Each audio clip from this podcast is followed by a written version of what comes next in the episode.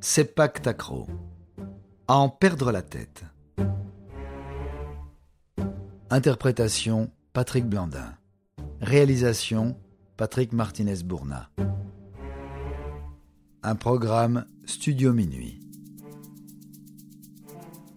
Restons en Asie du Sud-Est avec une discipline très populaire en Indonésie, en Malaisie, au Cambodge et surtout en Thaïlande.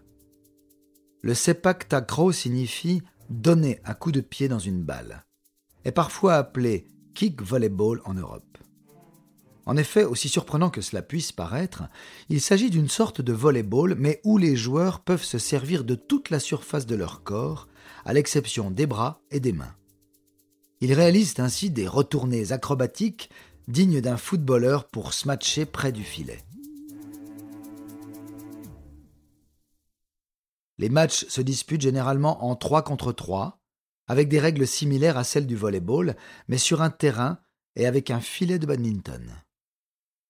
Il existe cependant des versions en 2 contre 2 et 4 contre 4, ainsi qu'un format de relais où chaque set est disputé par une paire de joueurs différentes dans chaque équipe. Traditionnellement en rotin tressé, les balles sont majoritairement en plastique depuis les années 80 et ont le diamètre d'une balle de handball. Une victoire s'obtient en deux sets gagnants de 21 points chacun, sans limite de temps. En Thaïlande, le sepak takraw est considéré comme le second sport le plus populaire après la boxe thaï. Mais son usage se perd. Les jeunes générations lui préférant le football, par exemple.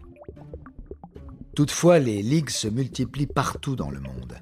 Ce n'est pas rien pour une discipline datant de près d'un millénaire.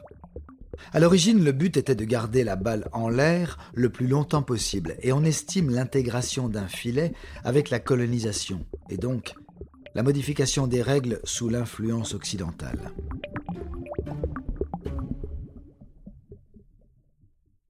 Lors des prochains Jeux asiatiques en 2022, la Thaïlande tentera de conserver sa suprématie sur la discipline, elle qui avait remporté quatre médailles d'or sur six lors de l'édition de 2018.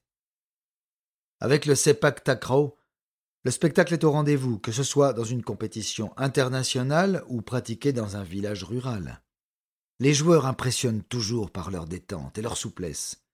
Chaque service est semblable à un high kick et presque tous les échanges se terminent par des retournées acrobatiques. Avec la tête en bas aussi souvent, ne mangez pas trop avant de rentrer sur le terrain.